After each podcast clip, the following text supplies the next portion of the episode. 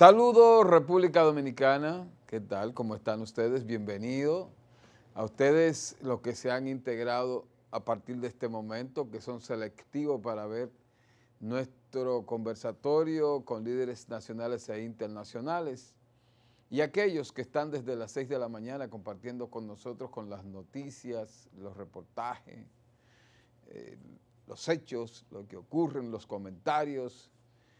Gracias por permanecer con nosotros. TNI Canal 51 transmite desde el municipio Santo Domingo Oeste, el municipio que crece vertiginosamente en desarrollo, ya con 1.2 promedio millones de ciudadanos, y de la provincia Santo Domingo, que también es la más grande de toda la República Dominicana, casi 4 millones de habitantes. Desde aquí, desde este municipio, transmitimos nosotros para todo el territorio nacional.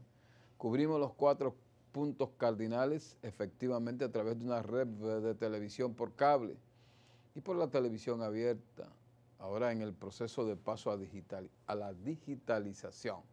Y por la vía satelital llegamos directo al continente americano, Centroamérica y Canadá Sur.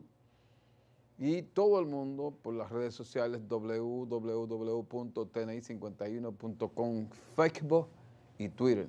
Vamos a conversar hoy con, vamos a hablar con gente de los trabajadores, un poquito de esa gente, ¿verdad? Porque estamos, en estos días hemos estado hablando con la gente que se codean arriba, hoy vamos a bajar abajo. Vamos a hablar con un amigo eh, que se ha dedicado a trabajar con la, para ayudar a la gente proletaria él es el secretario de organización de la Confederación Autónoma Sindical Clasista y también preside la Federación Nacional de Trabajadores del Comercio en la Economía Informal.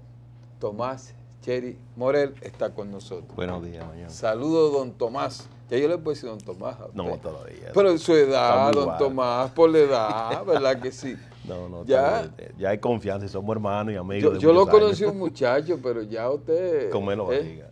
Eh, menos barriga, más delgadito, pero está trabajando y ya está, tiene la canita y todo eso. Los años. Eso no significa que él sea una persona vieja en edad, sino que se ha puesto más experto, más experiencia y todo eso. Así es. Así, es.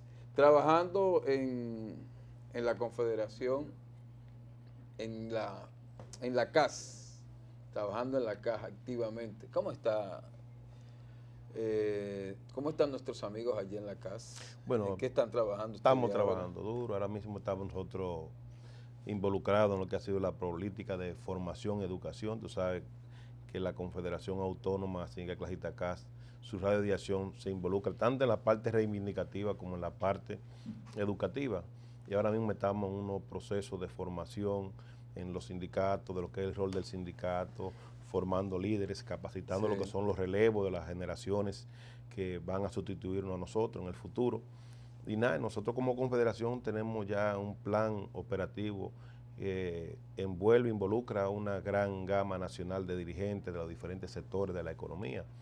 Y la confederación es una institución eh, especial, partiendo de la parte autónoma, ya que en la CAS convergen trabajadores del sector hotelero, economía informal, transporte, sectores rurales, campesinos, sector público, salud y una gama de sectores de la economía. Y además nuestra confederación está ahora mismo involucrada en cuerpo y alma en lo que es el proceso este de, involucrar al sector salud en lo que es el 5%, para ver si el Estado Dominicano, el gobierno, eh, incluye en el presupuesto del año 2016 el 5% para el sector salud, tan, tanto así que hemos visto la revolución que ha habido en la parte educativa y por qué no, si se aprueba el 5% en el sector salud, también puede haber una transformación de que aquí no hagan tantos vejámenes, tanta exclusión social para la gente tener acceso a la, salud. Y creo que hay una voluntad de tanto del pueblo dominicano como también del mismo gobierno, lo que es una situación que nosotros como sectores tenemos que entrar en una dinámica de lucha y de transformación para llevar tanto al gobierno como a, los congresistas para que hagan realidad esta, lucha que estamos librando. Eh, Cheri, secretario de organización de una de las centrales más prestigiosas que tiene República Dominicana, de una de las federaciones más constantes que tenemos en República Dominicana, que no obstante al, entre comillas, debilitamiento del movimiento sindical, ustedes se han mantenido eh, sólida, incólume y siempre con sus actuaciones de cara al sol y a la luz de todo. Nuestro saludo para Gabriel del Río Doñé. Secretario de organización en estos tiempos es difícil. Los trabajadores como que a veces eh, actúan de espalda a, las realidades. No, mira, esa es una, percepción que tiene la gente sobre la situación del movimiento sindical. Eh, para nadie es un secreto que aquí el movimiento sindical en los últimos 20 años ha ido evolucionando, transformando. Eh, tú te pones a buscar las estadísticas sindicales, te pones a buscar las estadísticas sindicales y se han constituido más de 2.000 estructuras sindicales y solamente han sobrevivido un 20, un 20 a un 25% de esas estructuras que se han constituido. Y es por esto que hoy en día se nos tilda de que el movimiento sindical está débil, ¿no? El problema es que en nuestro país no hay... estamos en 2000. Es crecido, hemos crecido en lo que ha sido el proceso de crear estructura, constituir estructura, pero la violación a la libertad sindical cada día es más rampante. Hay una percepción del sector empresarial de no permitir que los trabajadores se lo organicen, no permitir que cuando se crea una estructura, esa estructura sea una realidad creamos una, una, estructura, un sindicato, un comité gestor, no permiten que sigan creciendo esa estructura. Y por esto es la agitación del debilitamiento. Por eso no nos da a entender de que nosotros no estemos en una actitud de crecimiento, una actitud de crearle conciencia. Y nosotros también, en ese sentido, vamos a seguir como confederación. Y ahora mismo nosotros como centrales sindicales tenemos lo que es el proceso de la mesa sindical, una especie de coordinación programática, donde nosotros nos reunimos cada jueves para estudiar y analizar la, situación. La mesa sindical la componen la CNTD, la CAS y la CENU. Eh, CNTD, CENUS y la CAS. CENU está Pepe. Pepe Abreu, en la CNTD está el compañero Jacobo Ramos y Gabriel Río por nuestra confederación. Pero ahí no es que participan los tres cabezas, participan comisiones de cada buró o dirección ejecutiva de cada central sindical. Entonces ahí nosotros programamos lo que son el radio de acción. Por eso es que en la situación esta de nosotros retirarnos del diálogo, en el proceso este del comité de salario, por la situación de golpe bajo que el sector empresarial no dio, no hubo incoherencia de las tres centrales sindicales. decidimos retirarnos de la mesa y todo. ustedes se la acusan de estar divididos porque no pudieron, no tuvieron capacidad, dicen mucho, de poder unificar criterios para actuar sólido en la mesa donde estaban los empresarios. No, el problema de esto es que hay una situación de que tanto el sector del gobierno no nos da la participación que nosotros queremos al, momento de nosotros tomar decisiones, de nosotros tener nuestro planteamiento. Ahora te pongo el ejemplo, el caso de la ley notarial. Han estado presionando y le han dado más cobertura a lo que fue la posición nuestra de retirarnos de la mesa del diálogo tripartito. Eso es nosotros, la importancia de los trabajadores. Entonces, el sector trabajador eh el Estado Dominicano no le ha dado el carácter. Nos dan un carácter al momento de lo que están los procesos eleccionarios, que andan detrás. Los partidos políticos somos víctimas. Pero, los derechos no se piden, se arrebatan. Y, entonces yo siento que ustedes, las centrales sindicales, como que a veces hablan como con una bocina por aquí, otra bocina por allá. Otra. No, no, no, no creo, no creo porque están los ejemplos ahí de todas las luchas que hemos librado eh, frente a Palacio, frente a las gobernaciones, frente a los municipios, con todo, todos los sectores que están reclamando deberes y derechos en las diferentes áreas de la geografía nacional son estructuras afiliadas a nuestras centrales. Y estamos todos en un radio de acción. Por ejemplo, nosotros íbamos a iniciar un proceso a nivel nacional de lucha y tuvimos que, que paralizar ese proceso de lucha porque nos dieron palabras de que iban a, buscarle solución a los problemas y a la dinámica. Ahí está la situación este del en el Consejo del, Diálogo en, en el asunto eléctrico y ahí también están incluyendo sectores. El movimiento sindical se retiró y volvieron, volvimos y nos integramos de nuevo, por ahí más sectores que se han excluido. y nosotros creemos que deben darle participación a toda la gama de la, economía que tienen incidencia en, los diferentes sectores de esta sociedad. Entonces nosotros creemos, Mañón, que eh, el gobierno dominicano, que tenemos que decir así, porque es el que tiene el control para tomar las decisiones, es el presidente de todos esos consejos donde inciden los sectores sociales, deben de buscar un proceso de democratización, democratización y participación para los sectores que están involucrados en eso que hacer, porque eh, la voz del sector trabajador es la misma voz del sector patronal, la voz del Estado Dominicano. Entonces, por ende, debe de haber una especie de equilibrio. Tú te vas a la situación del diálogo del Consejo de la Social, del Seguro Social, del sector pensiones y, eh, de las diferentes áreas, Infoté, y ahí el sector trabajador tiene una posición, tiene un planteamiento, pero a la hora de decidir, muchas veces imponen las reglas de juego y creemos que muchas veces somos excluidos de muchas áreas de donde tenemos incidencia. Y si no, tú te puedes buscar los ejemplos. Y además de eso, nosotros decidimos integrarnos a lo que fue el diálogo tripartito, partiendo de que se estaban vulnerando los derechos de los trabajadores, los intereses de los trabajadores. En el caso del Seguro Social, las estancias infantiles, habían varias, varios proyectos de construcción de las estancias infantiles que estaban paralizados por, la situación esta de la paralización de los consejos. Y habían sectores interesados de que eso pase. El caso de la ley 123.15, que crea el Sistema Nacional de Salud, también ahí se excluyó al sector trabajador, se excluyeron varios sectores. Pero además de eso, el plan que había previsto de llevar al Seguro Social a donde lo han llevado, ya fue un O sea, ¿tú crees que es un plan con premeditación que hay de, ir arrinconando la, la, clase trabajadora? Desde hace muchos años, no es de ayer, ni de este gobierno, de hace más, más de 20 años que ha habido ese plan de que, acuérdate que había un decir del sector empresarial, el mejor sindicato es que no existe. Sí. Y hoy en día tú te pones a buscar en el sector zona franca, no hay un 1% de los trabajadores organizados pero no hemos dejado de crear estructura. El sector industria por igual. La CAT tiene ahora mismo el sector hotelero en más de un 70% organizado. Ha habido una voluntad, ha habido una sensibilidad. El sector hotelero ha visto que tienen que eh, hacerse sentir y además de eso mirar la situación de ellos, de que ellos son igual que huevos. No le conviene que se le hagan denuncias, no le conviene de que uno comience a hacerle presión para, para que se les respete la libertad sindical. Entonces la mayoría del sector, el sector hotelero tenemos la ventaja de que ahí nosotros discutimos la tarifa salarial sin ningún tipo de dificultades. Las discusiones en los pactos colectivos, en los hoteles, son con un equilibrio y, estabilidad laboral que está por encima de los estándares. Si no, tú te pones a mirar eh, en varias cadenas hoteleras cómo nosotros hemos logrado varias reivindicaciones. Entonces nosotros creemos que debe de haber una voluntad y no llevar, venderle una imagen negativa al trabajador, pero además de eso hay algo, que el trabajador también tiene muchas veces esa apatía, ese miedo, ese temor de que si ingresan a un sindicato son despedidos. Y ahora mismo con esta situación de esta crisis económica que hay en este país, esta eh, situación de desempleo, el trabajador prefiere cuidar su trabajo antes que ponerlo en juego.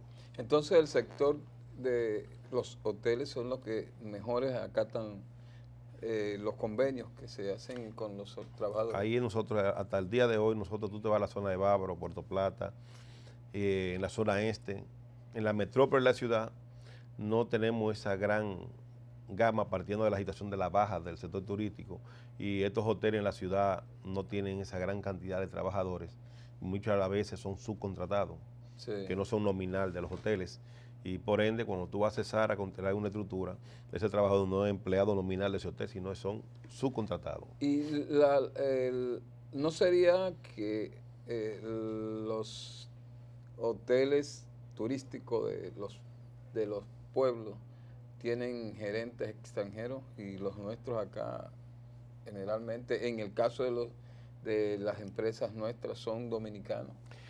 Mira, los hoteles, la mayoría de los directores son, son extranjeros. Aquí nosotros tenemos, la, los dominicanos llegan a ocupar posiciones de directores, ni los gerentes corporativos de recursos humanos. Ah. Mayormente son españoles.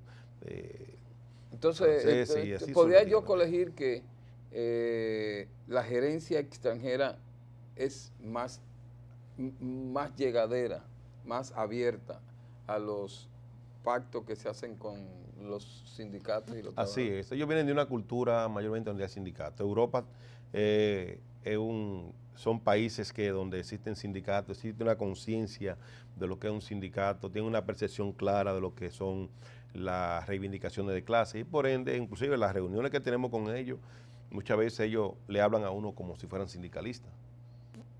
Yo fui miembro del sindicato tal en, de uso de paña. Ah, yo fui de, la, eh, de la ORI, fui de la CIOL, soy de la CMT, en fin. Hablan, si los gerentes hablan, yo fui, conozco lo que es un sindicato, conozco lo que es una estructura, en fin. Entonces, por, por ende que nosotros creemos que aquí hay que hacer una revolución de conciencia del sector empresarial, de la parte gerencial, de que el sindicato no es para enfrentar. Donde hay sindicato hay más estabilidad, hay más rendimiento hay más motivación. Pero no ocurre que en los momentos que los sindicatos estaban fuertes, desaparecieron, desaparecieron muchas empresas, porque se tuvieron que ir inclusive, fueron a la quiebra por la presión que había. yo no digo que las empresas nunca se han ido por la situación de presión de los sindicatos. Ni la maquila, llámese la zona franca, tampoco han, han abandonado el país por la situación de los sindicatos. Han abandonado el país por el poco apoyo que el Estado le ha brindado donde en la empresa donde hay una solidez y una estabilidad de producción, muy difícil un empresario ponga en juego su, inversión para, para, irse para otro país. Aquí la mayoría de las maquilas se fueron para Honduras, muchas para Haití, Guatemala, porque allí le ofrecían mejores condiciones. Porque en Honduras y Guatemala la situación de los sindicatos son todavía más duras, porque allí se crean mucha estructura, allí se violenta más la libertad sindical y el acoso. Aquí no. Aquí nosotros creamos sindicatos y aquí los la, empresas de maquila se mantienen. Han ido y han tomado una demandada por la situación esta de la crisis y el poco apoyo que el Estado le ha brindado. Ejemplo, San Pedro, donde han casi 40 mil empleados. Hoy tú no encuentras hoy de mano de obra en San Pedro, 10 mil trabajadores en zona franca, en San Pedro. Robana, que era un batión, están todas cerradas. Y hay muchos parques industriales de zona franca que están todos cerrados, lo están usando como almacenes porque se han ido, pero no ha, sido por el poco apoyo. Y sin embargo, tú recuerdas que el, el, gobierno pasado tuvo que inyectarle apoyo al sector empresarial de zona franca. ¿Para qué? Para que se mantengan los empleos, la mano de obra. Y ahí no, ahí no fue por culpa del sindicato. Fue por la imaginación del poco apoyo que no se, no se le brindó. No para de subsidiándole a ellos las empresas, sino el apoyo para la situación esta de la exportación de la mercancía y los productos que yo hacía. Porque aquí está, aquí está el Consejo de Zona Franca y deportación, que es para promover y proyectar esa producción que se hace aquí. Aquí hay varias empresas, como el caso de Gildan, Hane, que son empresas sólidas y ahí tenemos sindicatos. Y ahí no han, ellos, no han amenazado yo nunca de que se van a ir del país porque hay un sindicato. Y estamos hablando de empresas que tienen 4 y 5 mil empleos, cada una. Sí. Y, los sindicatos funcionan Funcionan en armonía. Hay uno y dos sindicatos en una sola empresa. El sector sindical ha hecho también conciencia, hay que reconocer de que es mejor tener un trabajador ganándose un, un, sustento, tener un sueldo y no un trabajador en su casa. Claro que no. ¿Verdad que sí? Claro. Y es por eso nosotros hemos estado promoviendo esa situación de que crearle conciencia al empresariado que el sindicato no es para enfrentar ni para crear confrontaciones. El sindicato es un ente de equilibrio. Tú con el enemigo no puedes negociar. Yo no puedo negociar con un empresario que yo le esté adversando, le esté provocando confrontaciones. Pero muchas veces el empresario que le crea la, situación al trabajador para reclamar. Nosotros agotamos todos los mecanismos de conciliación, de mediación, de diálogo, antes de irnos y amenazar con una huelga, antes de ir a hacer denuncia. Nosotros agotamos todos los mecanismos de diálogo para que para crear una especie de armonía y estabilidad, tanto en el trabajo como en lo que es la relación obrero-patronal. Eh, en, la, en la CAS, donde tú eres secretario de organización, tenemos eh, una, una grilla de organizaciones eh, que cada día uno percibe eh, como que están más a tono, más acorde con los nuevos tiempos, pero yo veo que entonces ustedes no, han podido armonizar que, por ejemplo, que la CENO, en vez de ser del espíritu que por la que fue creada, eh, se han mantenido como alejadas. Sí, porque el problema de eso es que la CENU es una sola central. Por eso existe un mecanismo de coordinación. La CENU es una central igual que la casa. Pero la convirtieron. el, espíritu de la CENU. El espíritu cuando surgió, cuando estábamos promoviendo. Joaquín Balaguer, cuando le dio, ¿verdad? Le entregó el local y lo. no, porque ese local no fue el gobierno cuando lo entregó. Acuérdate El que ese acuerdo- el eso acuerdo fue una que permuta vino, sí, el y esa construcción fue la Cedería California quien Sí, construyó esa. el acuerdo sí, con lo que con fue el Centro Social el- el Obrero. club que tenían allí, sí. ¿verdad que sí? Ok, pero Y- eh, justamente, pero nació en ese momento y se le dio la se le dio la libertad de que ustedes pudieran hacer ahí una especie de una central única. Ahí si estamos, la visión era esa, la situación del... Sí. Hubo una situación del pasado que no queremos recordar esos momentos amargos. El mismo día del Congreso, de lo que era crear una central única, ahí tanto a la IMA Confedera- a la CAS como a la IMA CNTD, se le excluyó en pleno Congreso. Y ahí fue donde nosotros decidimos como CAS. La CAS no lo dice Gabriel de Río ni lo dice el secretario de organización. La estadística sindical le dan, dicen que la CAS es la, central más representativa de aquí del país. Lo dicen las estadísticas del Ministerio Sí. de Trabajo. Entonces nosotros no podemos ir a un proceso unitario donde haya exclusión. Y por ende dejamos que la CGT y la CTU crearan ellos mismos y se unificaran. Hoy en día la CTU volvió y renació. Renació la CTU. Que la CNU se creó con la CGT. Ya hoy la CNU viene a ser la misma CGT de antes Sí. partiendo de que ya la CTU, que había un, un acuerdo de que se iba a abolir la CTU y, y a unificar la- las dos centrales, la, CT la CTU y la CGT. Están ahí los compañeros de la CTU pasada, por volvieron un grupo encabezado por Eugenio Cepeda, Francisquito un grupo y reactivaron la CTU. Pero, pero nada, aquí ahora mismo en el país, las tres centrales más representativas son las que están coordinando. Ahora mismo están en los diálogos, están en los consejos y seguimos trabajando y estamos luchando para crear esa armonía. Estamos afiliadas a las internacionales, al- tanto a la CCA como a la CCI, las tres centrales. Sí. Por ende, hay una especie de mecanismo de coordinación Organización y, Internacional y la radiodiación, sí, y el radiodiación el programático que tenemos hemos sido muy disciplinados, que no hay ni amenazas ni hay ningún tipo de dificultad y que están divididas las centrales, no. Estamos divididas desde el punto de vista de que cada quien tiene su propia autonomía y su libertad de accionar a la CAN no le pueden cohibir ni a la CENU ni a la CNTD de que no tomen decisiones. Ellos son, se, se deben a un organismo. Nosotros como confederación tenemos nuestra posición. Nosotros no la CA fue la que decidió su comité ejecutivo de mandato ingresar al diálogo. Pero fueron los organismos, no fue Gabriel de Río que decidió de manera a mutuo propio, no. El comité ejecutivo en pleno decidió que hay que reintegrarse y reinsertarse a la mesa del diálogo y a los diferentes consejos. Y por ende nosotros hemos decidido volver de nuevo y estamos ahí todos, ya las tres centrales se, se integraron, ya vivimos y con toda la dificultad que ha habido, estamos ahí nosotros ya involucrados en estas actividades, defendiendo los intereses de los trabajadores.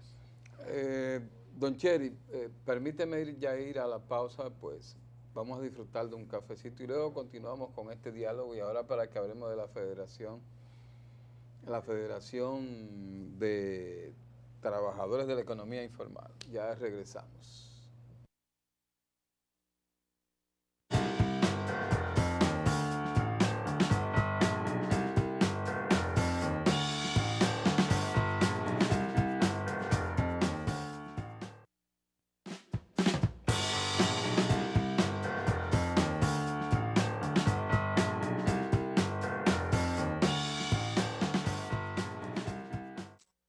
Desde ahora, para construir tu proyecto o vivienda, Constructora e Inmobiliaria La Nueva Isabela te lo simplifica.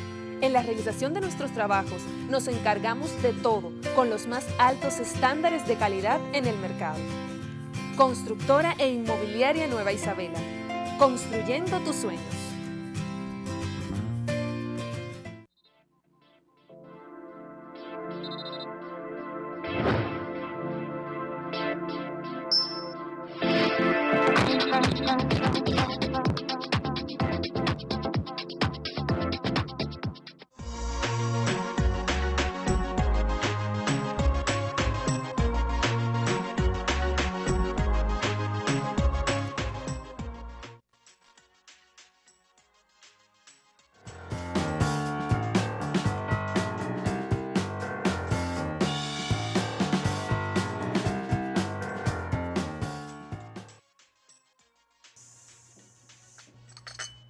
Así. Ah, es que ya estamos en el aire. Estábamos hablando, siempre se hacen unos diálogos con los invitados mientras se comparte del cafecito, que se hace muy interesante. y estábamos hablando de la CAS y la solidez de esa institución como tal y los largos años que tiene y además en el proceso de formación de los trabajadores. ¿Cómo está el INFAS? Bueno, el INFA cada día más está más sólido.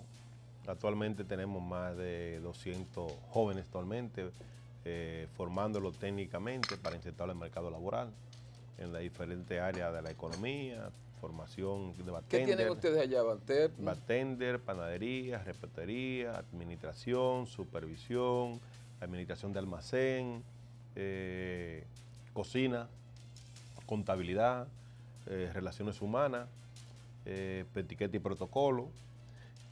Pero lo importante de esto es que esos jóvenes, en más de un 80%, salen de ahí del INFA para insertarse en el mercado laboral, o que llaman de las diferentes empresas para a que le seleccionen de los jóvenes más sobresalientes, tanto para esta área, en fin. Entonces, el, INFA es un centro operativo de Infotep, que es una especie de coordinación con Infotep, y estamos ya en lo que es una formación ya más que, que sindical y social, técnico, para insertarlo en el mercado laboral, que ya hemos ido pensando en que el trabajador, mayormente los jóvenes, para insertarse al primer empleo, a su primera experiencia en el mundo laboral, lo estamos formando y lo estamos capacitando para que tengan un CV, un currículo ya para ellos acceder a un empleo. No es igual un joven que ingrese a laboral en una empresa y le pregunte qué usted sabe hacer, qué hoja de servicio usted tiene, no tengo ninguna. ¿Qué sabe usted hacer? No sé nada. Pero cuando sale de ahí para insertarse en el mercado laboral, eso ahora mismo para nosotros es una gran preocupación que la CAS ha tenido, de que muchas veces no hay una tecnificación de los trabajadores y ahora mismo nosotros con el INFA estamos trabajando con esto, inclusive tenemos otro INFA en Higüey. Ah, ya usted tiene. Allí en Higüey tenemos un centro de formación y ahora mismo estamos eh, capacitando. Tiene las mismas estructuras más o menos para Es más pequeña, por allá tenemos capacidad para 125 módulos, 125 personas para jóvenes, para para capacitarlo. Hay varios, varios módulos y ahí nosotros estamos formándolo en una alianza estratégica con Infote, el ISCO de Italia, que es una institución de trabajadores de Italia, y estamos trabajando con esto y creemos que hay que seguir trabajando. En el caso de Higüey, ahí el 100% de los jóvenes que se, que se forman ahí en ese centro de formación son insertados al mercado laboral. En el área hotelera, fundamentalmente. Mayormente el sector hotelero, ahí electricidad, eh, vanitería, mantenimiento, eh, camarería, de diferentes áreas, mayormente para insertarlo al, mundo laboral, porque más del 80% de la mano obra de Higüey es para el sector hotelero. Higüey no tiene grandes industrias. Eh, son pequeñas y medianas empresas que existen en la población, aparte de lo que son las grandes agencias, porque igual hay muchas agencias de vehículos y de y negocios de comida, de comida rápida. Entonces, mayormente ya hemos estado trabajando y tenemos previsto nosotros proyectar ese centro en otras áreas, porque vamos, tenemos previsto ahora ampliar eh, y desarrollar otra temática en cuanto a lo que sería la formación para ese sector. Eh, allá en, el este hay muchos trabajadores haitianos, no, no, eh, tiene algún tipo de, influencia, algún tipo de roce o algo en, lo que respecta en el área sindical. No, nosotros tenemos la gran experiencia de que nosotros del año 73 se creó en la CA lo que fue el movimiento sociocultural de trabajadores haitianos.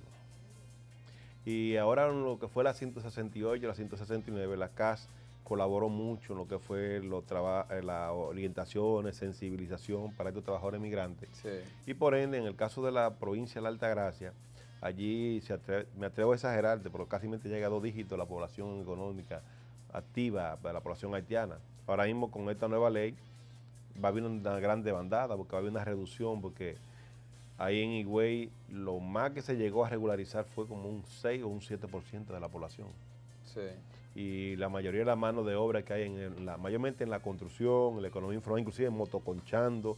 Estamos hablando de ciudadanos que tienen documentación, otros no tienen documentación, pero hay muchos que tenemos que están debidamente regulados, afiliados a nosotros en los diferentes sectores, como guía turístico, vendedores artesanales, en el área de mantenimiento en muchos hoteles, pero ya eso en los hoteles todos tienen que llenar las normas, como tenemos sindicatos, también nosotros nos encargamos de monitorear que las empresas no empleen personal ni trabajadores que no tengan sus debidas documentaciones, partiendo de que